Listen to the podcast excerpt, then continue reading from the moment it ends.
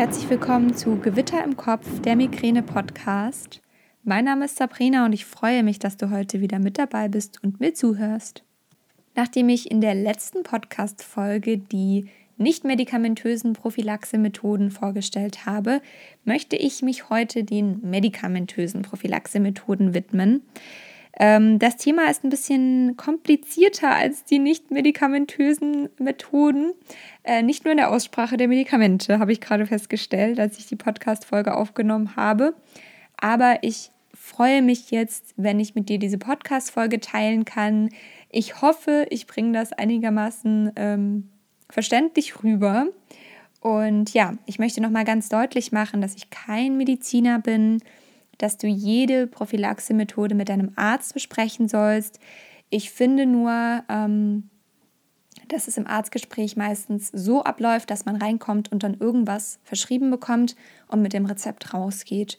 Und das möchte ich jetzt ein bisschen vermeiden und möchte einfach dir die gängigen Medikamente vorstellen. Ich gehe bestimmt nicht auf alle ein, die es auf dem Markt gibt, aber ich möchte auf die gängigen Medikamente ähm, eingehen, die auch das Mittel der Wahl sind, um es mal so auszudrücken. Und ja, ich wünsche dir jetzt ganz viel Freude bei dieser Podcast-Folge. Ich hoffe, du kannst etwas mitnehmen und ja, wenn Fragen sein sollten, darfst du dich gerne natürlich an mich wenden, wie immer.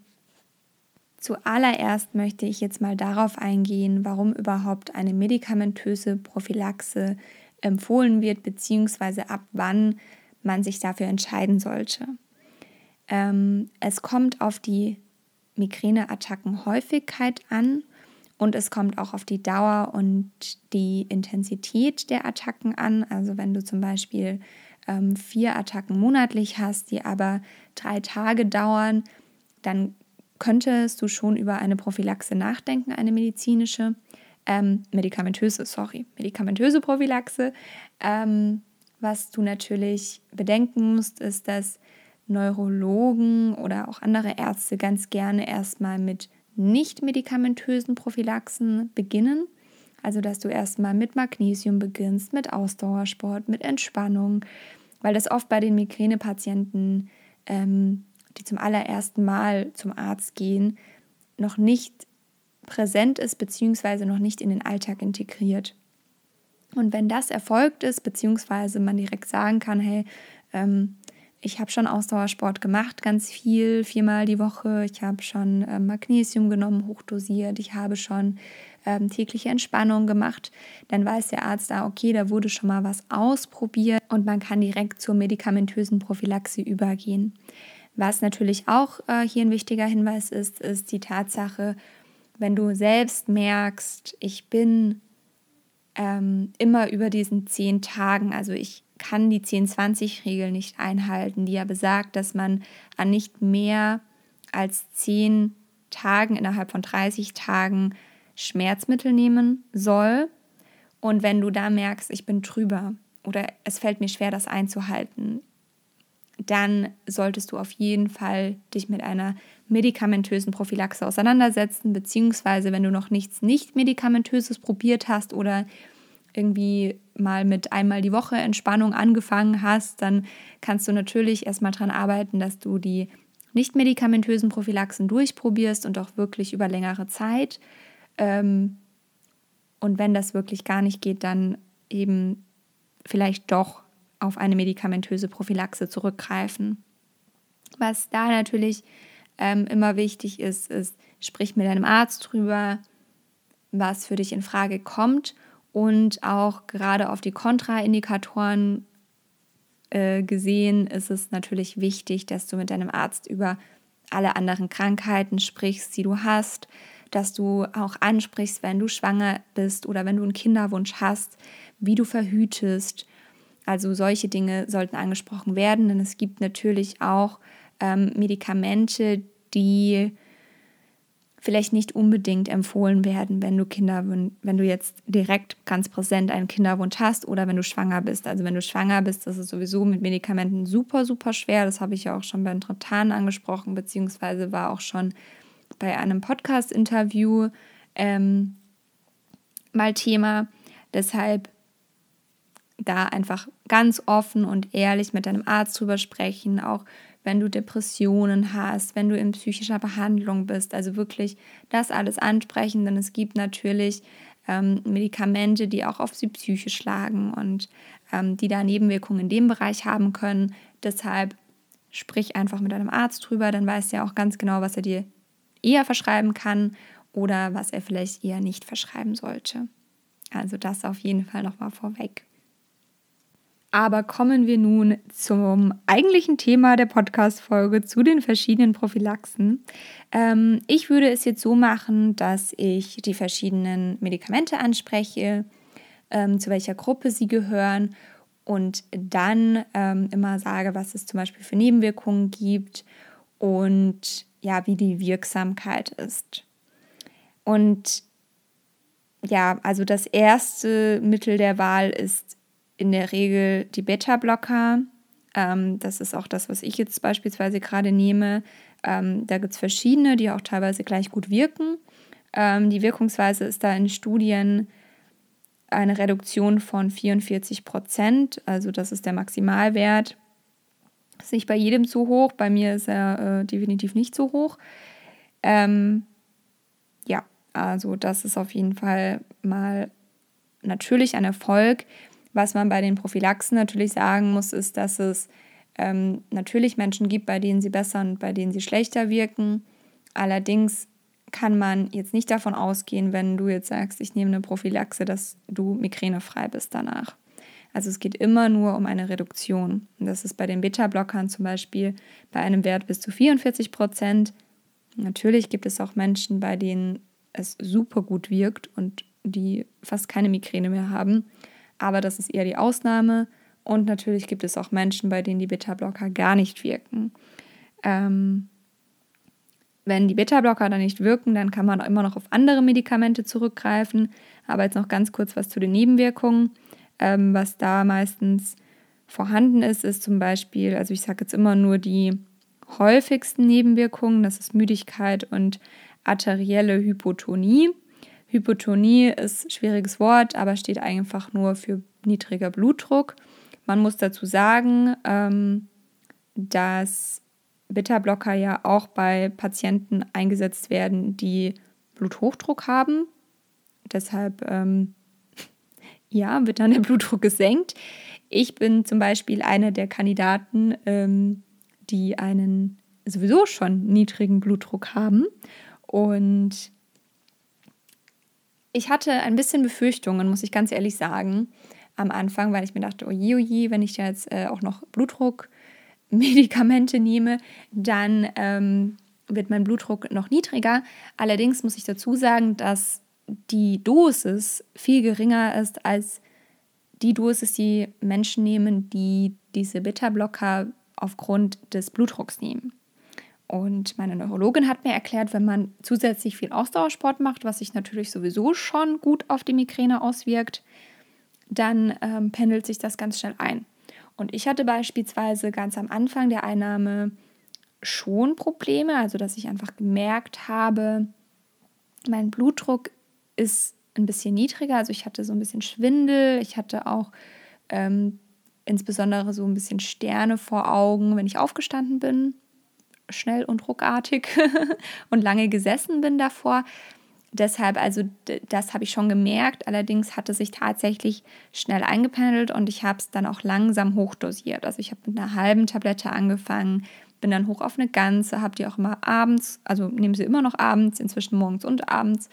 Ähm, aber das hat mir auf jeden Fall sehr geholfen. Und die Müdigkeit ist zum Beispiel, also das ist jetzt was, bei dem ich von mir sprechen kann, die Müdigkeit ist zum Beispiel bei mir sehr, sehr krass vorhanden. Also ich bin unfassbar müde. Ähm, ab 22 Uhr, allerspätestens, eigentlich eher schon ab 20 Uhr, ist mit mir eigentlich kaum noch was anzufangen. Ähm, ja, also ich beobachte das jetzt mal die drei Monate. Ähm, ein Monat ist ja noch ausstehend. Und wenn ich dann merke, dass es bei mir nicht wirkt, dann ähm, ja, es ist auch nicht gerechtfertigt, dass ich dieses Medikament täglich einnehme, mehrfach. Weiter geht's in der Medikamentenvorstellung mit Topiramat. Ähm, ich habe persönlich das Gefühl, dass die Neurologen und das war auch bei mir so und das bekomme ich auch von vielen zurückgemeldet, ähm, entweder Beta-Blocker oder Topiramat ähm, gleich am Anfang verschreiben. Also das ist so das Erste, was ausprobiert wird. Ich hatte damals die Wahl. Also meine Neurologin hat ähm, gesagt, beides steht zur Verfügung, beides würde sie mir empfehlen. Ähm, wenn das eine nicht wirkt, wird das andere ausprobiert. Ich habe mich dann erstmal für die Beta-Blocker entschieden. Ich hatte da einfach ein besseres Bauchgefühl.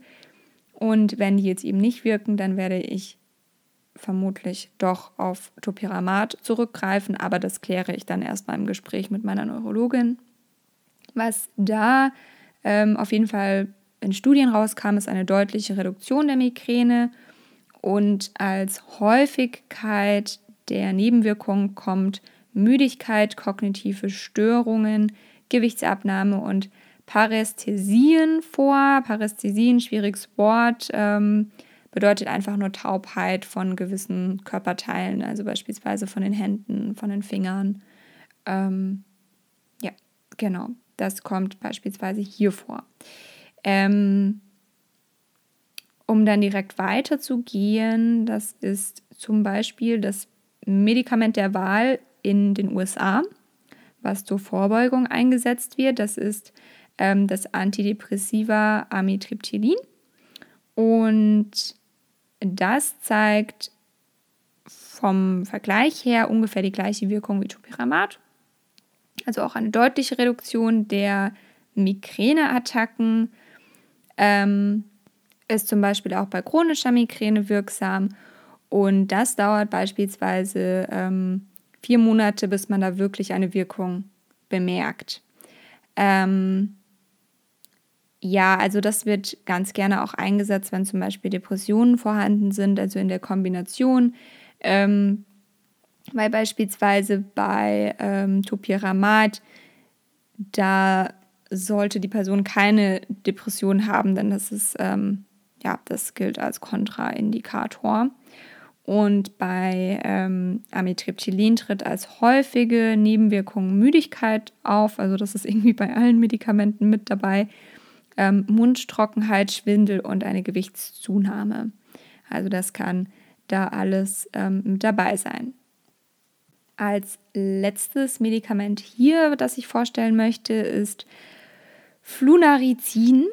Ähm, das ist ein Calciumkanalblocker. Kannte ich vorher auch nicht, dass es sowas gibt, bevor ich mich mit Migräne beschäftigt habe. Ähm, Allerdings äh, ist die Wirkung tatsächlich genauso gut wie bei den Beta-Blockern. Allerdings sind Nebenwirkungen häufiger als bei ähm, den Beta-Blockern. Deswegen wird das meiner, also vermute, vermute ich, ähm, eher weniger verschrieben oder eher erst später ähm, als beispielsweise Beta-Blocker. Was hier als häufige Nebenwirkung ähm, aufgeführt ist, ist Müdigkeit und Gewichtszunahme. Also, wie man sieht, die Müdigkeit zieht sich durch alles durch, da kommt man nicht drum rum. Ähm, aber was ich wirklich bei den Prophylaxen empfehlen kann, was ich auch immer wieder in Gruppen lese, ähm, wenn jemand fragt, ah, ich habe jetzt die und die Prophylaxe verschrieben bekommen, ähm, wer hat denn damit Erfahrungen gemacht? Dann frage ich mich immer, hm, okay, ähm, da schreiben jetzt ganz viele ihre Erfahrungen drunter, aber natürlich muss diese Erfahrung eigentlich jeder selbst machen. Denn die Nebenwirkungen, die es gibt, die kann jeder in der Packungsbeilage oder im Internet nachlesen und wie man wirklich selbst vom Körper her darauf reagiert, ist ganz, ganz unterschiedlich. Und natürlich gibt es da Nebenwirkungen, die aufgeführt sind, die vielleicht ein bisschen beängstigend sein können. Und das wird gegebenenfalls auch in den Gruppen dann vermittelt. Ähm, aber im Grunde muss das jeder für sich selbst entscheiden. Und ich habe damals mich auch erstmal gegen Topiramat entschieden, weil mein Bauchgefühl einfach gesagt hat, hey, die Beta-Blocker, da habe ich ein besseres Gefühl. Dann habe ich mich für die entschieden. Allerdings kenne ich Menschen, die kommen zum Beispiel super mit Topiramat klar. Also da ist überhaupt keine Nebenwirkung da. Und ähm, je nachdem, wie das von der Dosis ist, treten vielleicht mehr oder weniger Nebenwirkungen auf. Und wenn du das in irgendwelche Gruppen reinschreibst, dann sind das vielleicht Menschen, die ganz hoch dosiert das genommen haben oder die niedrig dosiert angefangen haben und das dann immer höher dosieren mussten. Ähm, das ist immer unterschiedlich und deswegen im Grunde, du musst deine eigenen Erfahrungen machen. Natürlich darfst du dir Meinungen einholen, natürlich darfst du auf dein Bauchgefühl vertrauen, auf deinen Arzt vertrauen, auf deine Ärztin vertrauen. Ähm, aber im Grunde musst du deine eigenen Erfahrungen machen. Und ähm, darin kann ich dich einfach echt nur bestärken. Was es nun natürlich auch noch auf dem Markt gibt, das ich jetzt ähm, auch noch ähm, kurz ansprechen möchte, weil das ja immer ähm, insbesondere durch die Medien sehr gepusht wurde, direkt am Anfang, ähm, sind die Antikörper, also die Migräne-Spritzen, fälschlicherweise auch als Impfung bezeichnet. Ähm, ja, was man dazu sagen muss, ist, die Studien sind gut, die Nebenwirkungen sind laut Studien sehr gering. Man liest in Gruppen ähm, alle möglichen Dinge. Was davon stimmt und was davon nicht stimmt, kann ich jetzt echt nicht beurteilen. Deshalb ähm, ja, ist das auch komplett jedem selbst überlassen. Aber ähm, als Hintergrund kurz, diese Spritzen, die werden einmal monatlich gegeben und die sind sehr, sehr teuer. Also die Krankenkasse ähm, übernimmt das nicht so gerne, weil diese Spritzen eben unfassbar teuer sind. Die kosten um die 600, 700, 800 Euro. Ich glaube, das kommt nochmal auf den Antikörper an. Ähm, es gibt Menschen, bei denen hilft der erste nicht, der zweite hilft. Also man hat immer noch ähm, die Möglichkeit zwischen den dreien zu switchen. Ähm, wenn der erste nicht wirkt, heißt das nicht, dass die anderen zwei nicht wirken können. Ähm, also nicht doch wirken. Komisch ausgedrückt. Ähm, genau. Und was dabei halt der Hintergrund ist, dass die Ärzte das ähm, sehr gut begründen müssen, wenn man die, verschreib wenn man die verschreibt als Arzt, ähm, damit die Krankenkasse das übernehmen. Und hierbei muss ganz klar deutlich werden, du musst die verschiedenen Prophylaxen durchprobiert haben, damit der Arzt wirklich sagen kann oder die Ärztin, ja, der bekommt jetzt die Antikörper. Ähm, finde ich persönlich sehr, sehr schade, denn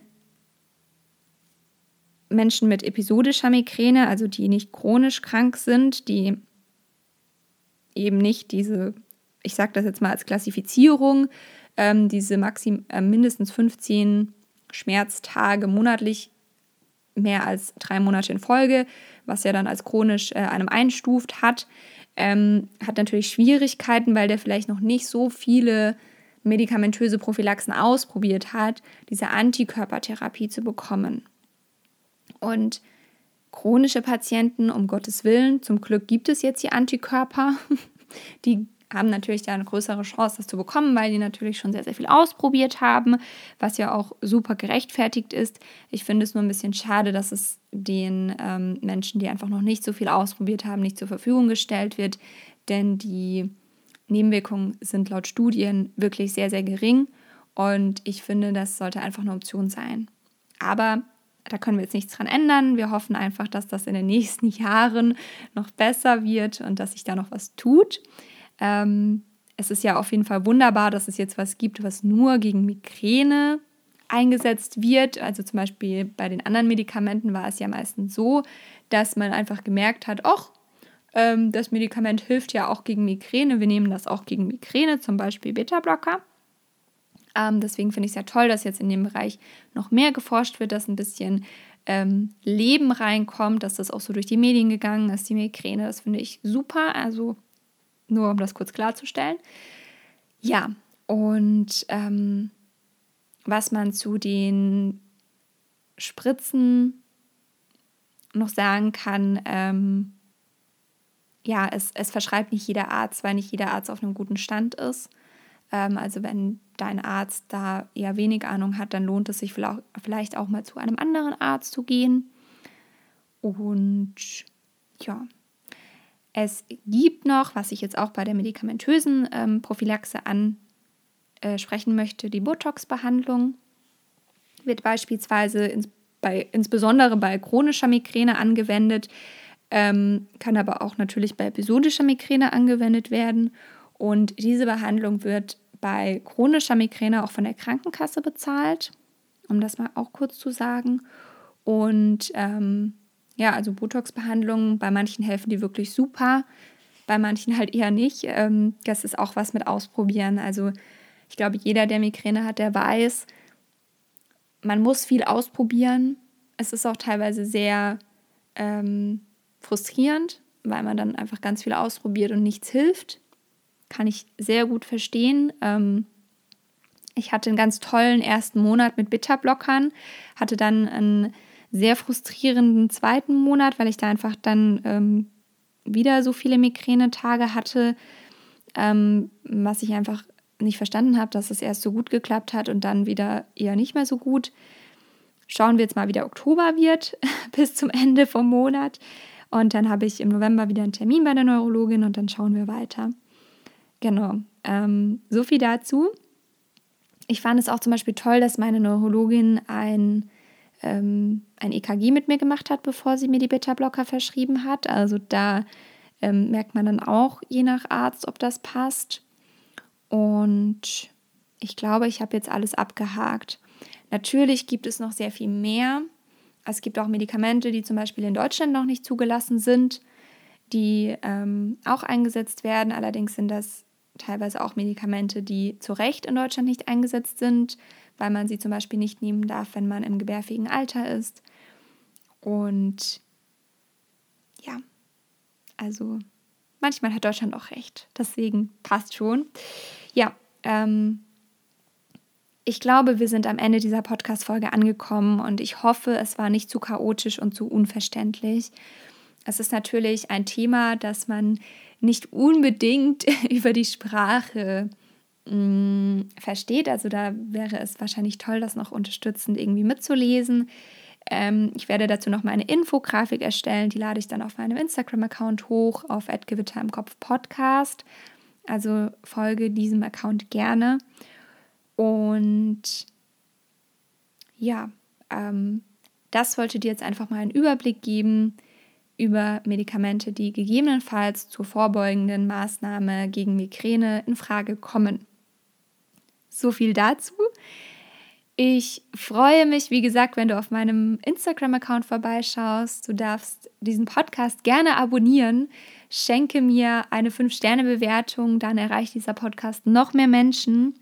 Und ich freue mich, wenn du das nächste Mal wieder einschaltest. Bis dahin wünsche ich dir eine hoffentlich schmerzfreie Zeit und alles, alles Liebe, deine Sabrina.